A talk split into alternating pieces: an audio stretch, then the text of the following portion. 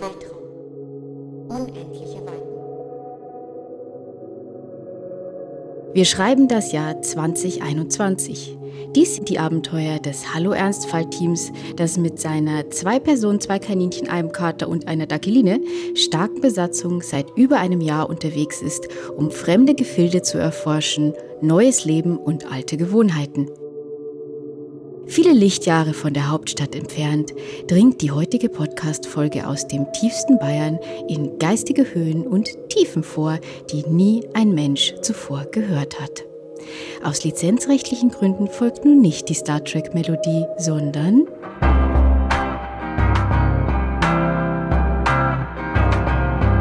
Hallo Ernstfall. Aufzeichnungen am Rande der Normalität.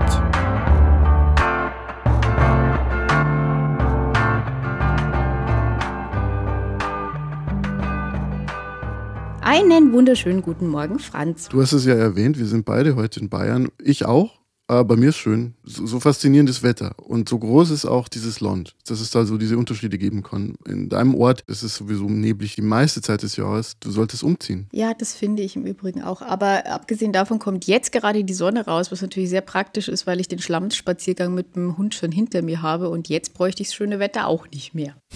Der Einstieg des heutigen Tages mit dem Thema Weltall hat nicht nur was mit dem Astronauten zu tun, der gerade auf die ISS geschossen wurde, wobei auch ein bisschen. Hast du gehört, dass der Herr Maurer. Der muss ja auch länger aufs gute Wetter warten. Ja, der muss länger aufs gute Wetter warten, wobei auch nicht, weil der hat ja wie viel Sonnenaufgänge am Tag? Äh, ich hab's. Äh, das hätte man vorher recherchieren Ja, die ISS fliegt, glaube ich, in 90 Minuten um einmal um den Ja, Erdball. und Mathematiker Also könnten jetzt ausrechnen. Die Antwort ist viele. Mal 4,7 zwar im 83, Sinn. äh, Zahl Pi. Genau. Mehr als eins. Der Herr hat einen Doktor in Materialkunde.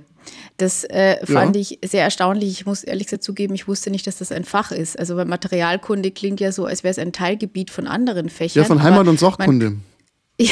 man kann allgemein sich über Material promovieren oder so. Ja. Äh, Ja, es wäre auch wichtig, wenn man dann da oben ist, dass man weiß, wo- woraus das halt alles ist. Also zum Beispiel, wenn jetzt äh, Weltraumschrott kommt, dass man dann weiß, okay, wir werden jetzt sterben oder nicht und dementsprechend Oder kann man, man auch sein weiteres. Mhm. Leben planen. Ich glaube, darum geht es nicht. Ich weiß jedenfalls, dass er sich auch Zähne ziehen kann und Wunden verschließen. Und generell fragt man sich, ja, ja, das müssen die alles können. Und er hat irgendwie einen Monat unter Wasser gelebt oder irgendwie sowas für die Vorbereitung und musste sich ohne Ausrüstung What? durch die, durch die Nordpol schlagen. Nein, keine Ahnung. Es ist ebenfalls ein unfassbar, was man als Astronaut so können muss. Und ich äh, wage mal zu behaupten, aus uns beiden werden keine Astronauten. Ah, ich dachte es mir schon. Hast du noch Pläne? Ja, also ich sag mal, ich habe mir jetzt noch 20 Jahre gegeben.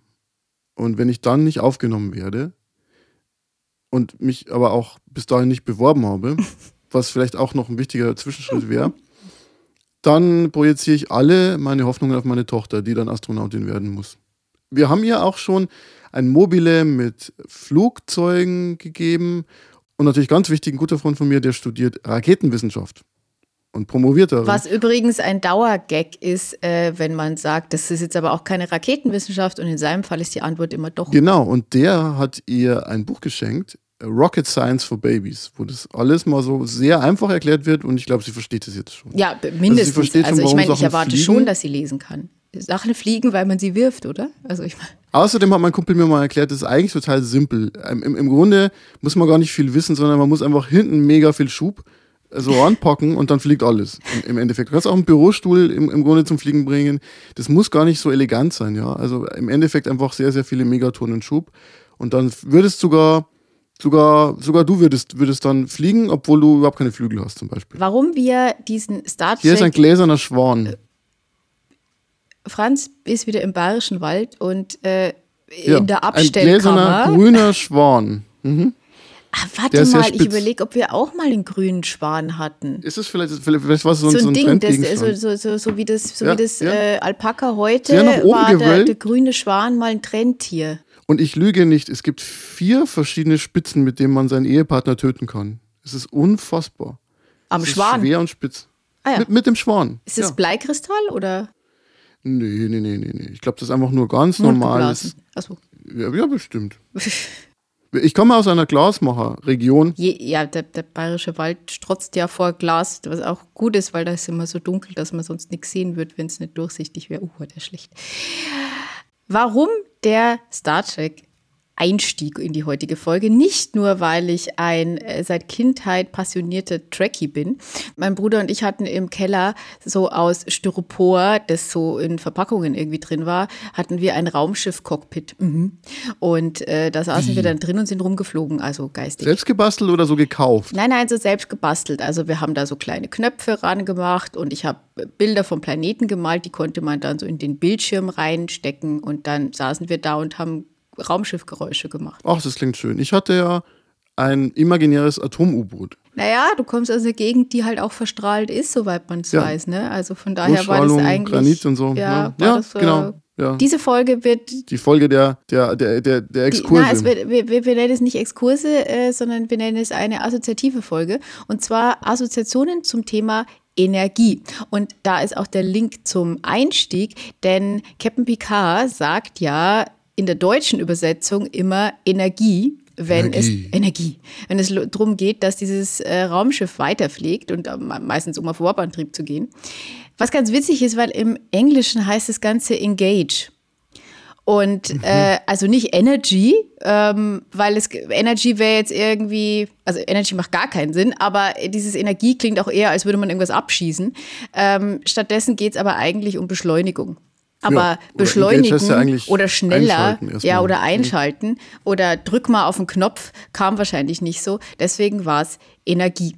Und um Energie dreht sich ja zurzeit in der Welt sehr viel, aber äh, um Energie dreht sich es auch bei mir und auch bei dir. Und nachdem das ja immer noch ein äh, Podcast ist, der sich ein wenig um Krebs und ein wenig um Kinder und ansonsten sehr viel um äh, Enden dreht, dachte ich, wir äh, reden mal über meinen Energiehaushalt. Der ist nämlich miserabel. Woran liegt es denn mit der wenigen Energie bei dir? Ja, die Frage kann ich tatsächlich nicht beantworten. Ich kann erstmal nur konstatieren, dass es so ist. Also ich, äh, oder anders gesagt, woran es liegt, ist die Krebstherapie. Hm. Also äh, Bestrahlung macht müde, Chemotherapie macht müde und dann könnte man sagen, ja, er muss halt einfach mehr schlafen. Das Problem ist, mehr Schlaf hilft bei dieser Art von Erschöpfung irgendwie nicht. Und gleichzeitig schlafe ich insgesamt aber auch zu wenig, weil ich ja ständig nachts aufwache von diesen blöden Hitzewallungen. Und ähm, das heißt, ich habe schlechten Schlaf und dass sich diese Erschöpfung auch wie so ein grundlegendes Gefühl anfühlt. Und ähm, gleichzeitig habe ich sehr oft das Gefühl, viel zu wenig Zeit zu haben. Einfach deswegen, weil mein Energiehaushalt am Tag einfach sehr beschränkt ist und ich einfach nicht so viele Stunden Dinge tun kann, wie ich das gerne würde.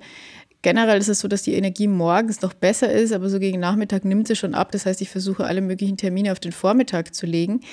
Und trotzdem habe ich eben das Gefühl, und ich bin ja jetzt noch bei reduzierten Stunden, dass ich eigentlich dieser ganzen Sache nicht hinterherkomme. Und dann habe ich mich mal hingesetzt und überlegt, wo diese ganze Zeit denn eigentlich hingeht. Also ob das Ruhephasen sind, die ich dann eben nun mal brauche. Und ähm, was ich jetzt gelernt habe, ist, wenn ich die halt brauche, dann brauche ich die halt. Also ähm, die dann wegzudiskutieren, wie ich es gern tue, bringt halt auch nichts.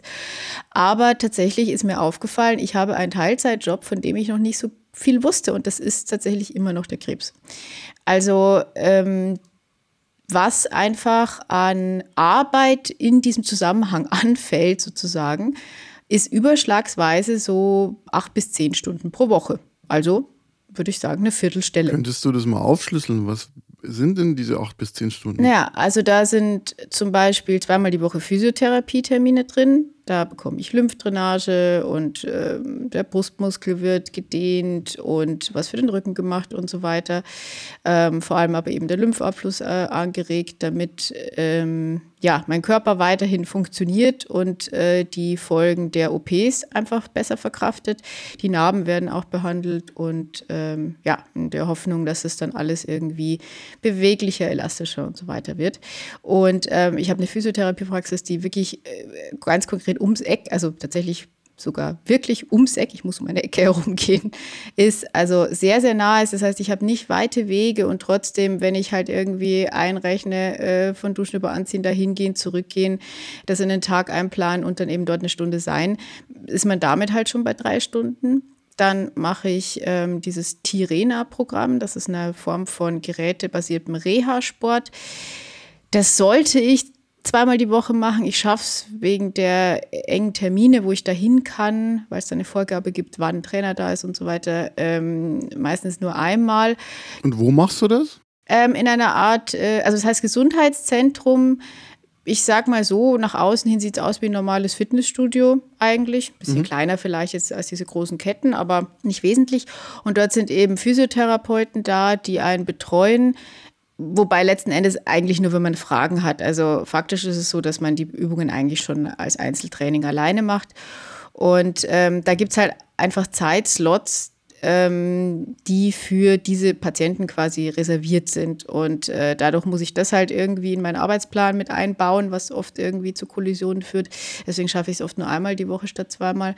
Mache dann aber eben zu Hause noch Sport, dann habe ich noch eine psychoonkologische Beratung und dann ist meistens noch irgendein Arzttermin oder Anrufe, um Arzttermine auszumachen oder man muss noch was mit der Krankenkasse, der Rentenkasse oder sonst irgendeiner Versicherung regeln. Ja, und wenn ich das so im Durchschnitt rechne, dann komme ich gegen zehn Stunden pro Woche ungefähr hin. Und ähm, als ich mir das mal klar gemacht habe, äh, ja, habe ich mich dann nicht mehr so sehr gefragt, wo Energie und Zeit hinfließt, weil das ist schon ein ganz schöner Berg an Zeug, der ja ja, wie soll ich sagen, man könnte jetzt den Sport auch als Freizeitbeschäftigung werten. Aber da muss ich ganz ehrlich gesagt sagen, ja. ich würde nicht, ich würde da jetzt nicht freiwillig hingehen, weil es mir so Spaß macht, irgendwie da Gewichte an irgendeiner Stange zu zerren. Ich weiß, Menschen tun das. Für mich ist es das jetzt eher nicht. Also ich würde sagen. Ja, abgesehen davon, dass der Sport ja auch vielleicht runterziehen kann. Also ich weiß, dass viele Leute sagen, sie lieben das, einmal am Tag Sport zu machen und dann sind sie so energetisch. Wir haben ja mal darüber geredet, dass so Pseudomillionäre oder von mir aus auch echte Millionäre immer ihre Tagesroutinen publizieren und dann so sagen, ja, und um 5 Uhr morgens gehe ich erstmal ins Gym und dann bin ich so richtig ähm, hochgepowert. Und ja, ich habe genau. mir immer gedacht, so, FU, ich, ich mag gerne Sport machen und mache momentan zu wenig Sport, aber für mich ist es eher was, wo ich mich auspowern kann, um den Tag dann so ein bisschen zu vergessen und auf andere Gedanken zu kommen und leer zu werden. Was ich mir aber nicht vorstellen kann, ist, dass ich jetzt irgendwie eine halbe Stunde richtig intensives Workout mache und dann total oben bin vom Energielevel, sondern bei mir wäre es, glaube ich, dann so, dass ich dann erstmal eine Pause bräuchte und dann müsste ich irgendwie, keine Ahnung, was trinken, dann müsste ich mich ausruhen und so und dann käme ich vielleicht auf ein normales Energielevel. Deswegen ist es mit dem Sport auch immer mit Vorsicht zu genießen. Ich habe übrigens auch festgestellt bei mir, es ist nicht immer klug, Sport zu machen. So. Also es kommt manchmal vor, dass ich zum Beispiel äh, Fußball gespielt habe, ja, äh, was bei mir immer in, in Verletzungen, Verletzungen endet, ja. Mhm. Zorn endet. nee, äh, aber andererseits mega viel Spaß macht. Aber dann ist es schon so, irgendwie zwei Tage danach kommt der Muskelkater. Ich weiß, wenn man das konsequenter machen würde, wäre es vielleicht nicht mehr so stark. Aber trotzdem denke ich mir immer so, ja, man muss den Sport vielleicht auch klug dosieren und einfach immer zu sagen, ja, hier harte, harte, harte Bewegung und dann ist das Energielevel total oben. Stimmt nicht. Ich sag dir ganz ehrlich, bei mir ist es so, hm, wenn ich hin und wieder Bewegung habe, um mich auszupowern und ansonsten eigentlich mich gar nicht so viel bewege und auch ähm, gar nicht so viel Stress habe, sondern alles relativ ruhig läuft. So. Dann ist es im Endeffekt fürs Energielevel besser, als wenn ich halt mega viel Stress habe und dann haue ich noch irgendwie Sport ein und dann am nächsten Tag geht es aber wieder, wieder weiter. Ich glaube, die Gleichförmigkeit die ist schon auch ganz wichtig. Ich weiß nicht, wie es dir da geht, aber ich kann mir vorstellen, dein Sport, der ist ja nicht nur dann zwei Stunden oder wie auch immer, sondern äh, das wirkt sich auch da, darauf aus, dass man dann halt einfach auch müde ist und dann will man die nächsten Sachen machen, wo das Energielevel vielleicht so ein bisschen fehlt. Oder würdest du sagen, dass Sport dich auch energetisiert? Es gibt schon beides. Also ich würde, ich war jetzt gestern schwimmen und da muss ich sagen, wenn ich da dann heimkomme, auch durch dieses ganze heiß-kalt und es hat dann auch geregnet draußen, wie nochmal was und dann hast du noch geduscht und so. Und wenn du da dann heimkommst, also ich bin gestern um halb acht auf der Couch eingeschlafen für eine Weile, weil äh, da, das ist dann, das ist so dieses müde-machende. Was ich schon sagen kann, also ich kenne dieses jetzt vielleicht nicht um 5 Uhr morgens, aber ich hatte auch Phasen in meinem Leben, wo ich um 6 aufgestanden bin und erstmal eine halbe Stunde Sport auf der Yogamatte gemacht habe, also so Körpereigengewichten-Übungen. Danach würde ich sagen, war ich jetzt nicht erstmal erholungsbedürftig. Also ich finde schon, dass einem das äh, naja, wohl bei Energie geben würde ich, würde ich sagen, ist auch zu viel. Ich glaube, was bei mir äh, mich dann hochpusht, ist weniger die körperliche Bewegung als die Tatsache, dass ich das schon geschafft habe an dem Tag. Also ich ja. bin dann einfach irgendwie stolz auf mich, dass ich es schon hinter mich gebracht habe. Aber Und das wäre auch ein Argument dafür, sich längere Küchenmesser in den Bauch zu rahmen morgens.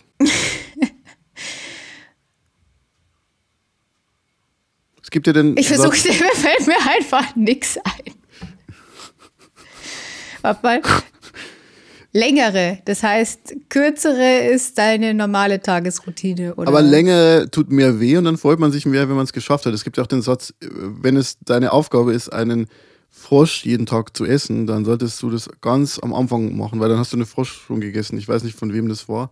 Ich glaube von Mark Twain. Muss ich nochmal nachschauen. Ah, ich weiß nicht.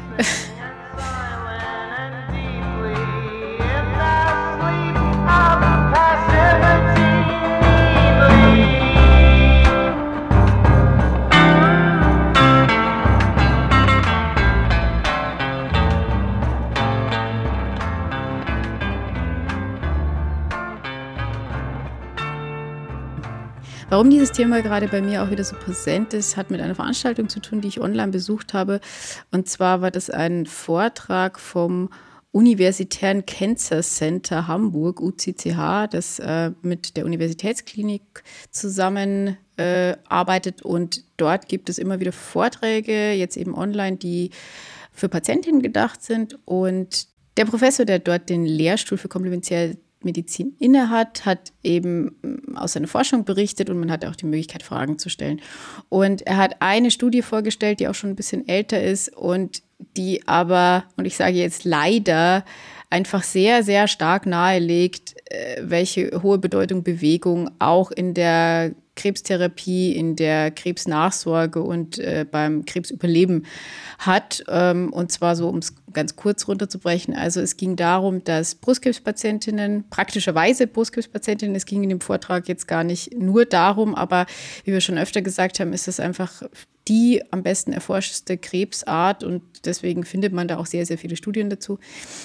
Und äh, in diesem Versuch wurde eben geschaut, wie die Überlebensrate über zehn Jahre waren es, glaube ich, ist bei Patientinnen, die sich ähm, sehr, sehr wenig bewegen oder eben viel bewegen. Und das Ganze war noch gekoppelt äh, an Ernährung ähm, im Sinne von Gemüse und Obst am Tag. Also das war eben, waren die Parameter. Und die Überlebensrate liegt bei Brustkrebs ja ungefähr so um die 85, 86 Prozent. Also das ist ein sehr hoher Wert, aber Menschen mit äh, negativer Weltsicht wie ich sehen natürlich, das sind 15 Prozent, die sterben.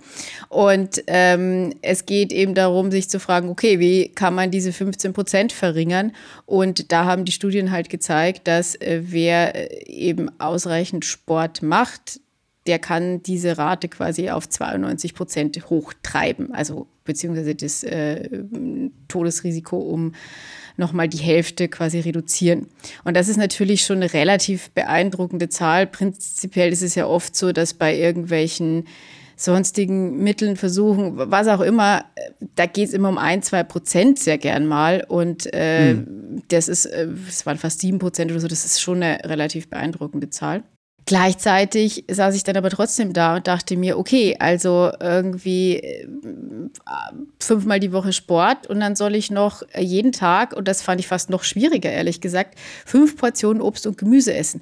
Ich esse aber so viel am Tag gar nicht. Also weiß ich nicht so genau, wie ich das eigentlich ähm, in meinen Tagesablauf rein integrieren sollte. Und was ich halt schon sagen muss, ist, einer der Hauptfaktoren, die auch irgendwie sich negativ auf die Gesundheit auswirken, ist Stress. Und da beißt sich dann ein bisschen so äh, das Krebstierchen in den eigenen Schwanz, weil ich finde, dass diese Herausforderung eigentlich bei mir Stress erzeugt. Ich sage jetzt mal was, was du immer sagst, nämlich ich habe Fragen. Mhm. Zunächst mal klingt es ja sehr plausibel und ich glaube auch, dass da was dran ist. Die Frage wäre, ist es denn tatsächlich so, dass da eine Kausalität vorliegt? Also ist es nicht vielleicht auch so, dass die Leute, denen es besser ging in dieser Zeit, auch einfach mehr in der Lage waren, sich zu bewegen? Also da geht es nicht um Menschen in der akuten Krebsbehandlung. Also ich meine, dazu gibt es auch Zeug, dass man sich dafür bewegen soll, aber ich meine, darüber habe ich mich ja schon hinreichend ausgekotzt, dass du mir nicht sagen musst, ich soll irgendwie Sport machen, wenn ich nicht die Treppe runterkomme. Also von daher, aber es geht da wirklich um, was ist Jahre nach der Krebsbehandlung.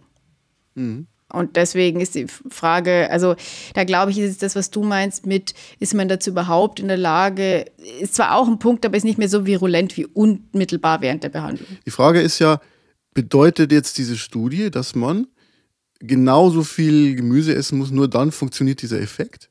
Oder ist es so, dass äh, die Bewegung wichtiger ist und wie sehr muss man sich daran halten und so. Also das ist ja immer die Schwierigkeit. Also man hat ja einfach erstmal nur immer zwei Gruppen, die man vergleicht und man findet einen Unterschied. Und dann hat man so das Gefühl, okay, das könnte eine Kausalität sein. Ob da wirklich jetzt eine konkrete Handlungsanweisung daraus folgt, äh, das würde ich halt sozusagen mal mit Vorsicht genießen, diese Vermutung. Und da bräuchte man eigentlich auch einen Arzt, der das übersetzt. Äh, beziehungsweise, äh, wahrscheinlich wissen die das auch nicht, weil die Studie ist die Studie und das ist das Beste, was wir haben. Also heißt es ja letzten Endes auch, ich muss versuchen, daraus selber eine, eine Lehre zu ziehen. Aber die Lehre kann ja nicht sein, ich verhalte mich genau wie Gruppe A. Also was diese, was diese Zahlen nicht sagen, und ich glaube, das ist auch, was man irgendwie wissen muss, die, die sagen nicht, dass du mit äh, ausreichend Gemüse Krebs verhindern kannst. Das ist ja was, was wirklich. na, du, du lachst jetzt, aber der, der Witz ist. Nein, weil das ist so eine Bildzeitungsschlagzeile. Ja, genau, das ist, das ist aber was, womit äh, ein nicht ganz kleiner Buch- und Nahrungsergänzungsmittelmarkt einen Heiden Reibach macht. Ne? Und äh, hier die Fußnote von mir, warum ich diese Fragen gestellt habe, ist ja jetzt überhaupt nicht, weil ich sage, Judith, bitte beweg dich nicht und nur noch nicht, Steaks ich hatte gehofft, und, ja. Genau, und so, sondern natürlich ist da was dran, aber für mich stellt sich halt immer die Frage, was kann man da konkret folgern, weil ich ja auch äh, ja, Wissenschaftsjournalismus betrieben habe in der Vergangenheit und mittlerweile immer noch, hin und wieder. Und da ist es halt immer so, man hat so Studien. Und die Studien können in sehr renommierten Journals publiziert worden sein und die können von wichtigen Wissenschaftlern durchgeführt worden sein. Und trotzdem muss man immer sagen, ja, okay, aber die, die, diese Studien muss man erstmal ausdeuten, ja, und die geben erstmal nur Hinweise. Und wenn man dann so titelt, wie das ja gerne Boulevardmedien machen, Blumenkohl reduziert Krebs oder so. Oder ähm, wer Gemüse isst, kriegt keine was Rückfälle mehr. Gab, gab alles Mögliche schon, ja. Und das nächste ist ja, und ich glaube, in diese Richtung wolltest du vorher auch argumentieren. Wenn ich jetzt weiß, okay, die Leute, die mehr Bewegung haben, die kriegen wahrscheinlich so im Schnitt weniger Rückfälle. Ja, dann bedeutet es, ja, okay, ich sollte mich mehr bewegen. Also jetzt angenommen, ich bewege mich aber ohnehin schon viel, soll ich das noch mehr machen auf die Gefahr hin, dass ich viel Stress habe und dass ich zu anderen Sachen nicht mehr komme, dann depressiv werde, in der Ecke sitze und im, im, im, im und Grunde ein scheiß versage. Leben habe. Die Gesamtabwägung des Lebens ist für mich aus philosophischer Sicht immer das Spannendste. Okay, wenn ich irgendwie jeden Tag vier Grünkohl-Smoothies trinke, dann ist das irgendwie gut. Ja, okay. Mag schon sein, aber die Frage ist, wie führe ich halt ein Leben, wo ich diese Einzelaspekte so zusammenführe, dass insgesamt ein glückliches Leben rauskommt. Und ich glaube tatsächlich auch, dass es möglich ist, ein Leben zu führen, das zum Beispiel nicht komplett gesundheitsbewusst ist. Äh, so. Und äh, das andere Gesichtspunkt in den Vordergrund steht und wo man vielleicht dann sogar früh stirbt, so, aber ein schönes Leben hatte. Ich will um Himmels Willen nicht sagen, wir müssen es alle rauchen und trinken, aber was ich sagen will, ist, es ist. Du möchtest ein bisschen für die, für die, Diony, für die dionysische, hedonistische Ausrichtung äh, des Lebens im Allgemeinen sprechen. Das ist aber, das ist aber neu. Das Wer wäre dafür besser geeignet als ein äh, Vater, der gerade sechs Monate in Elternzeit war und bei dem die dionysischen Ausschweifungen sich darauf beschränken, dass er mal am jedem zwölften Tag einen Schuss Amaretto in äh, den Kaffee kippt. Nee, also ich meine, ich, ich führe ein sehr apollinisches genau, Leben. wie geht's denn der kleinen Apollina eigentlich? Oh, der geht's gut. Äh, die ist in der Kita jetzt und findet es da gut. Ist natürlich jetzt noch nicht den ganzen Tag da, aber wir steigern jetzt langsam. Sie will teilweise gar nicht mehr weg und hat schon mitgefrühstückt und so weiter. Und äh, ja, fängt jetzt auch langsam wirklich zu laufen an. Also da gibt es schon sehr, sehr gute Fortschritte. Sie kann auch, auch an der Hand jetzt schon die Treppe hochlaufen. Uhu. Also, also man braucht wahrscheinlich drei Stunden, aber. Ähm. Ja. Und zu dem, zu dem äh, Vokabular, das sie schon hatte, das aus Hase, Licht und Ente bestand, kommt jetzt auch haben. Ähm, also das erste Verb ist jetzt auch schon da. Haben bedeutet, glaube ich, sowas wie ich möchte haben. Und das ist für mich eher ein bedenkliches Wort. Ich habe in einem Artikel, äh, der den wunderschönen Titel hatte, Überlebenstipps für Mütter mit aktiven Kindern, also Väter haben offensichtlich keine aktiven Kinder, aber das mal nur am Rande, gelesen, dass es... Ist aktiv so ein beschönigendes Wort für hyperaktiv? Ja und nein. Äh, das Witzige ist, ich habe in diesem Artikel gefunden, dass es äh, eine Einteilung gibt. Also, ich kann alle Eltern beruhigen, die denken, hm, ist mein Kind jetzt irgendwie stressig oder nicht. Das kann man jetzt bewerten. Endlich mal wieder eine Bewertung. Davon gibt es ja viel zu wenig in der Welt. Es gibt Ich finde, jedes Kind sollte sich schon daran gewöhnen, dass es sehr früh im Leben in Tabellen eingeteilt wird. Absolut. Es gibt nämlich Ordnung. die Tabelle des High Need Baby. Die hat zwölf verschiedene Stufen und da kannst du dann gucken, wie anstrengend dein Kind ist. Ich zitiere mal ein paar. Moment. Also man kann zum Beispiel ein Baby haben, das ist separation sensitive. Und äh, dieses Kind erlaubt es sich dann, dass es sich nur schwer von Bezugsperson, meist der Mutter, trennen kann. Ja, also unmöglich. Dann gibt's auch die äh, Babys, die nicht Self-Soother sind, also die sich nicht ohne fremde Hilfe beruhigen können. Finde ich auch, also ich meine, das kann man von einem Neugeborenen echt schon erwarten, dass es sich jetzt mal irgendwie selber beruhigt. Und so geht Ich glaube, es ich dann. bin ein High Human. Ja, ähm, sehr schön fand ich dann aber auch gerade in unserem Zusammenhang die Stufe 3, das ist Draining. Das Baby ist energieraubend und verlangt den Eltern alles ab, ohne Rücksicht auf Verluste. Jetzt mal ganz ehrlich, also Also, ich empfehle ja immer gerne den tollen Podcast äh, Psychologie to go von äh, Franka Ceruti, äh, den ich sehr gerne höre. Und irgendwann hat die mal gesagt, ja, müsst ihr einfach klar machen, Kinder sind halt einfach Psychopathen. Das ist halt einfach so. Ich meine, natürlich ohne Rücksicht Ja, auf. Verluste. Ey.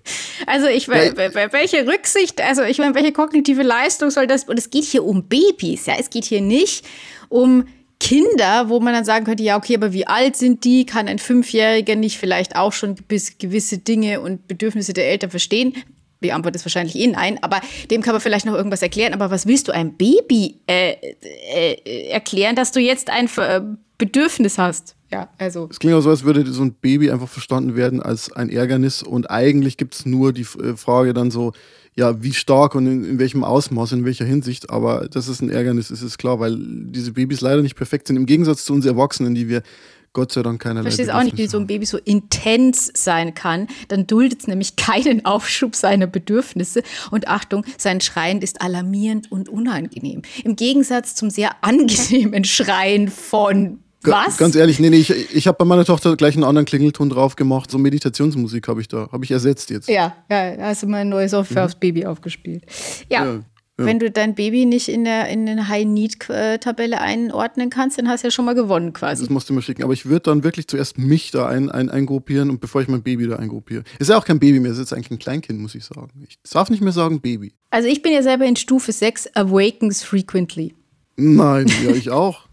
Ja, siehst du mal. Kommt auch vor. Wir haben es einfach ich nicht. überhaupt schlafe. Ja, wenn überhaupt.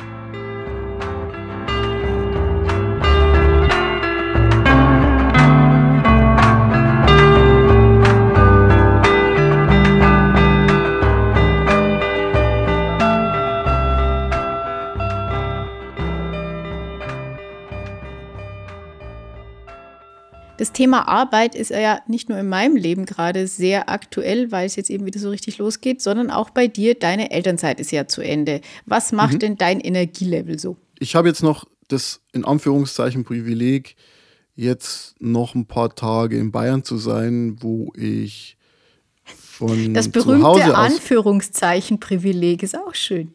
Ja, ja, das gibt's auch nur in Bayern. Ja. Das wird einem verliehen an der Grenze. Ja, da kommt, da wird in Bayern 1 eingespielt und dann, genau. Die spannende Frage für uns ist natürlich jetzt, okay, wie geht's dem Kind auf Dauer in der Kita und können wir dieses zwei Menschen mit 40 Stunden Job Ding durchziehen? Ich bin momentan noch relativ optimistisch. Ich gehöre aber auch zu diesen absurden Menschen, die tendenziell sagen, dass äh, Arbeit ihnen eher Kraft gibt im Schnitt so.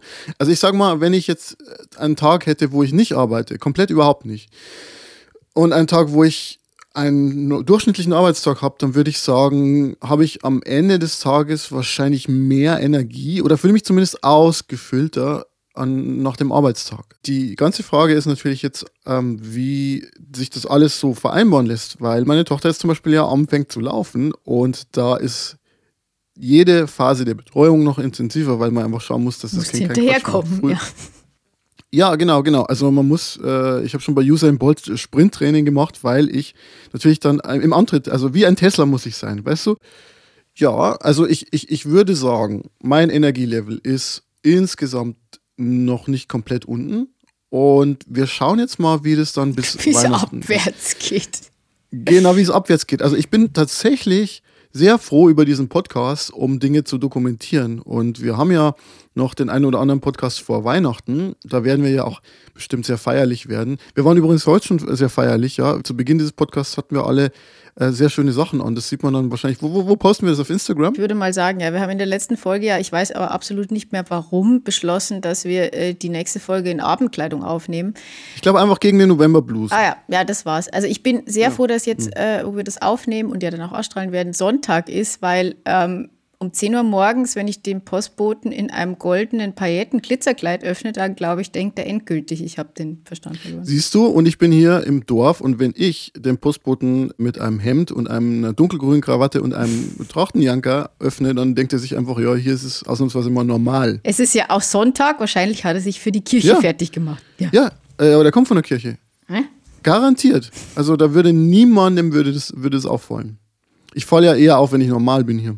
Aber wie ist es jetzt mit eurem kleinen Keks? Wenn die in der Kita ist, ist die dann da, powert die sich da dann aus und ist dann äh, zu Hause ruhig oder dreht sie das eher auf und hat sie dann zu Hause noch mehr und wird vielleicht doch noch zum High-Need-Baby? Ja, meine Tochter ist komplett ausgepowert und geht dann auch um 18 Uhr ins Bett und neulich hat sie mal 13,5 Stunden geschlafen, weil die so fertig war von den ganzen Eindrücken. Also aufgedreht ist sie nicht äh, dann abends, sondern die ist dann fertig.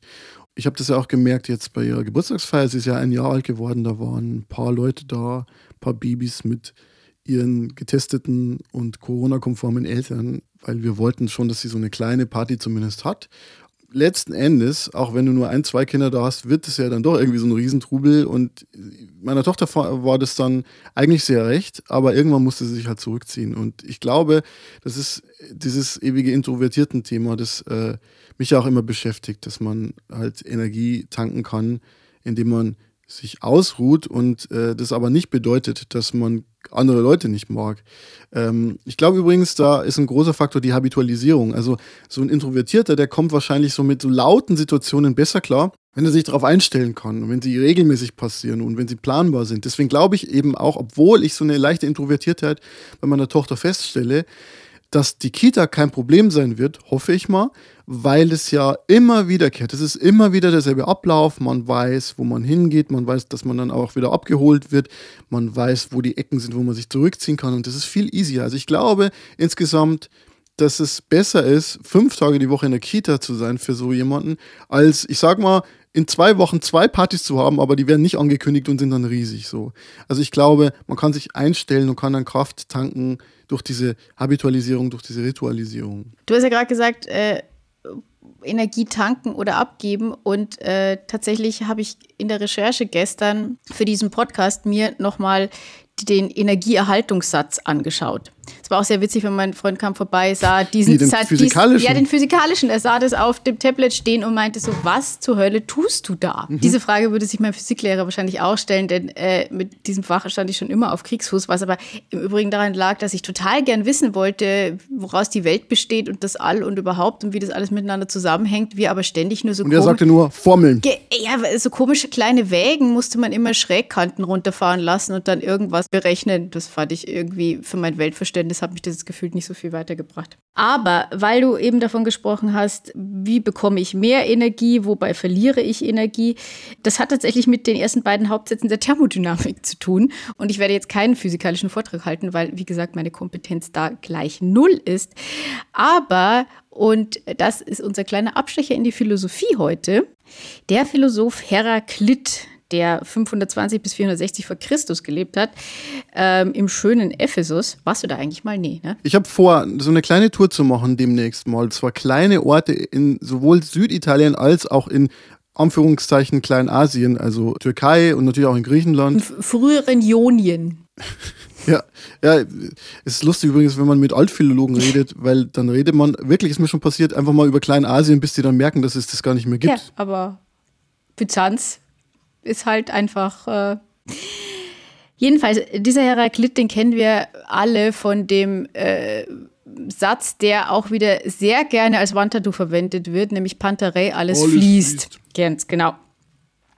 Und was aber das Erstaunliche ist, ist, dass er damit eigentlich wirklich schon äh, physikalische Erkenntnisse vorweggenommen hat, die erst sehr, sehr viel später kamen. Was er damit konstatiert, ist, dass es eigentlich im Universum eben nichts Feststehendes gibt, sondern dass alles im ständigen Wandel unterlegen ist. Das kann man jetzt esoterisch, ähm, meditativ, wie auch immer betrachten. Und mit dem Pantarei von Heraklit ist im Endeffekt das schon ausgesagt, was dann eben später die Thermodynamik sagt, nämlich dass die Summe der Energie im Universum sich eigentlich nicht ändert. Die bleibt eigentlich ewig gleich, sie verteilt sich nur unterschiedlich. Die Konfiguration wird quasi anders. Genau. Ja. Der Heraklit war ja immer so die Gegenposition zu dem anderen Vorsokratikern, der Parmenides, der sich das alles eben gegenteilig vorgestellt hat, nämlich dass das Sein sich überhaupt nicht verändern kann, sondern dass das Sein absolut konstant sein muss. Womit der Heraklit aber vielleicht einfach zu weit gegangen ist, ist, dass er eben dachte, dass dieses ewige Werden und Vergehen und dieser ganze Fluss nach Regeln funktioniert, ähm, die dem menschlichen Denken äh, erschließbar sind, also nach dem Logos. Und ich finde, wenn man sich aber heute die Welt so anschaut, dann gibt es zwar Naturgesetze, aber wenn selbst die geleugnet werden, weiß ich nicht, wie weit es wirklich mit dem Logos ist. Naja, das ist das Problem aber, dass die Menschen ihren Logos nicht anwenden. Nicht, dass der Logos defizitär wäre, würde ich jetzt mal sagen. Und damit gehen wir in den Rausschmeißer. Rausschmeißer. Mein Rausschmeißer knüpft nämlich heute äh, direkt an das, was gerade gesagt wurde, an. Ich habe nämlich mal keine Empfehlung für ein Buch, eine Serie oder was auch immer, sondern einfach nur die Empfehlung zum Boostern. Ich bin nächste Woche Freitag dran, also wenn die Sendung ausgestrahlt wird, bin ich schon Triple B, also dreifach BioNTech und dann hoffentlich äh, bereit, auch die Weihnachtsferien zu überstehen. Ich werde jetzt auch boostern. Ich hatte ja Johnson Johnson, das ist ja nur so eine Einmalimpfung. Dann gilt man schon als völlig, vollständig, vollkommen geimpft. Aber gerade da wird es auch empfohlen, egal wie alt man ist, dass man dann Booster. Da, du darfst es aber vor sechs Monaten machen bei Johnson Johnson, oder? Ja, ja, sofort. Ah, ja. Ich glaube Mhm. sogar vier, vier Wochen ist sogar die Grenze Okay. da. Also, und da kriegt man dann in der Regel Moderna oder BioNTech. Der gute Stoff. Yes. Was ist dein Rausschmeißer? Ich war neulich das erste Mal seit langer Zeit wieder in einer Ausstellung. Und zwar hieß die Ausstellung The Sun Machine is Coming Down. Das ist eine Songzeile von David Bowie. Und so wurde auch das Kunstprojekt genannt, das im ICC Berlin stattfand. Und das ICC ist ein Kongresszentrum, das gebaut wurde in Zeiten, wo ja, Westberlin mit Geld überschüttet wurde, um der Systemkonkurrenz da drüben im Osten die Schau zu stehlen. Und die hatten ja den Palast der Republik. Also hat man im Westen einfach gesagt, yo, wir schütten jetzt mal eine knappe Milliarde Mark rein, um Ende der 70er dieses Kongresszentrum hochzuziehen. Und das Ding ist gigantisch und dementsprechend halt auch aufwendig zu betreiben. Ich will nicht wissen, was da die, allein die Heizkosten sind. Und dann hat man schon im Jahr 2014 gesagt, yo, wir machen das jetzt wieder zu und lassen es erstmal da stehen. Und da steht es jetzt seitdem. Das ist gar nicht so weit weg. Das ist ja die da, Lösung in Berlin wohne. für vieles. Einfach Ja. mal stehen lassen. Ja, oder einfach mal bauen und dann merkt man in dem Moment eigentlich, wo man es gebaut hat, nachdem man es sehr lange gebaut hat, dass es eigentlich entweder zu klein ist oder nicht mehr funktional und dann, ja, dann macht man, macht man, aber im Endeffekt, wo wir gut sind, ist einfach, dann einfach einen Park draus machen, wie im Tempelhofer Feld. Vielleicht wird es dann da auch irgendwie, dass das dann einfach platt gemacht wird und dann kann man mit seinem Hund Gassi gehen oder so. Oder, oder skaten oder, nee, oder, oder, oder Kitesurfen. Kitesurfen ist sowieso, ja, egal.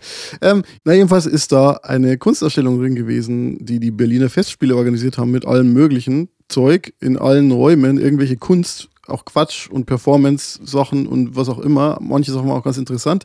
Jedenfalls gab es da auch einen Raum, der dem Medienwissenschaftler Friedrich Kittler gewidmet war.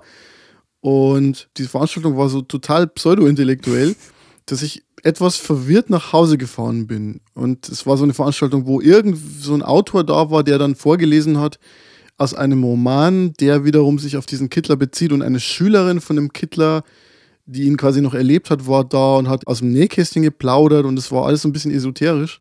Und auf der Heimfahrt in der S-Bahn habe ich mich dann so mal mit dem Wikipedia-Artikel zu Friedrich Kittler beschäftigt. Und das ist eigentlich so mein Fundstück und mein Rausschmeißer. Und da stehen so Sätze drin wie, im Jahr 1984 habilitiert er sich im Bereich der neuen deutschen Literaturgeschichte, da seine Habilitationsschrift Aufschreibesysteme 1800, 1900 teilweise auf heftige Ablehnung stieß, waren bis zu ihrer Anerkennung insgesamt elf Gutachten notwendig, die nach Kittlers Tod publiziert wurden. Also das ist, also wenn das nicht Dark Academia ist, ja, elf Gutachten bis zur, äh, bis zur Anerkennung der Habilitationsschrift. Also dann dachte ich mir so, okay, das ist irgendwie ein kontroverser Kerl. Und dann habe ich weitergelesen. Kittler heißt es darin, habe Sympathie für den Wahnsinn und laut Kittler hat alle Wissenschaft ein paranoides Element. Das war so seine Grundeinstellung. Und noch schöner fand ich, dass seine Anhänger, also die Studenten, die ihm da so nachgelaufen sind, dass man die etwas spöttisch die Kittlerjugend nannte. Und Ich wollte schon die ganze Zeit sagen, dass dieser Name irgendwie so ein bisschen seltsam klingt. was ich damit sagen will, ist, wenn jemand mal nachdenken möchte, welchen Sinn gewisse Richtungen der Geistes- und Sozialwissenschaften haben, dann würde ich diesen Wikipedia-Artikel als Einstiegspunkt empfehlen und sich mal überlegen, was alles falsch gelaufen ist. Mir kommt es so vor, als wäre das mal wieder so ein Fall von einem Geistes- oder Sozialwissenschaftler, der gerade deshalb so eine große Gefolgschaft hat, weil er so esoterisch daherkommt. Heute würde man so Leute vielleicht sogar Schwurbler nennen. Heidegger war ja, wie du weißt, auch so einer. Absolut. Äh, ja, und deshalb möchte ich eben diesen Wikipedia-Artikel zu Friedrich Kittler empfehlen. Und dann kann man ja immer noch sagen, nee, ich bin ein großer Kittler-Fan und äh, ich Hört man ja ständig. Also begegnet mir quasi jeden Tag jemand, der Ja, genau ja. das sagt. Gerade hier in Niederbayern auf dem Dorf gibt es ja eine 800 Mann starke äh, Kittler-Ultras-Fraktion. Ist das sowas ähnliches Und, wie der äh, Stöpselclub? Was ist das, was ist denn der Stöpselclub? Der Stöpselclub ist ein Verein, der ausschließlich darin besteht, dass du immer einen Kronkorken in deiner Tasche haben musst, wenn du ein anderes Mitglied des Stöpselclubs triffst. Und wenn du es nicht hast, dann hast du irgendwie verloren. Ich weiß nicht, ob du dann ein Bier zahlen musst, aber das ist die Grundlage des Stöpselclubs. Nee, nee, ich kenne nur die Donaldisten. Ich bin, ich bin selber ja eigentlich, ich, ich, ich überlege, ob ich Donaldist werde. Ich hatte mal, ich hatte mal ein, ein, äh, ein, ein Tinder-Nicht-Date. Ähm, da, da wurde mir im, äh, in, im Chat schon mitgeteilt, er, äh, der Herr sei ja Donaldist. Ich, ich habe das dann äh, nicht deswegen, aber auch deswegen dann doch im Sande verlaufen lassen. Ja, der Donaldismus hat das Feuilleton irgendwann mal unterwandert, habe ich gehört. Und das, das führt jetzt aber zu weit. Ich würde, ich würde stattdessen sagen, wir gehen jetzt einfach. Und ich habe herausgefunden, dass es Studien dazu gibt, dass Leute, die zum Beispiel im Callcenter oder bei der Deutschen Bahn immer freundlich sein müssen und ihre Emotionen nicht rauslassen können und nicht irgendwann mal Arschloch zu einem Kunden sagen dürfen, dass die dann noch Herzprobleme bekommen und das Burnout-Risiko deutlich größer ist, als wenn man einfach mal sagt, "F you, lieber Kunde. Deshalb lasst eure Emotionen raus. Wenn ihr lachen wollt, lacht. Wenn ihr weinen wollt, weint. Und wenn ihr zornig sein wollt, seid zornig, liebe Judith. Das war das Wort zum Sonntag, lieber Franz. Dann, Einen schönen. dann kommt die Energie wieder oh, zurück. Oh Gott, jetzt ist aber gut. Und jetzt nochmal auf drei. Eins, zwei, drei. Tschüss. Energie. Achso. Nein, Energie. Du musst jetzt mit mir nochmal Energie sagen. Ja, okay.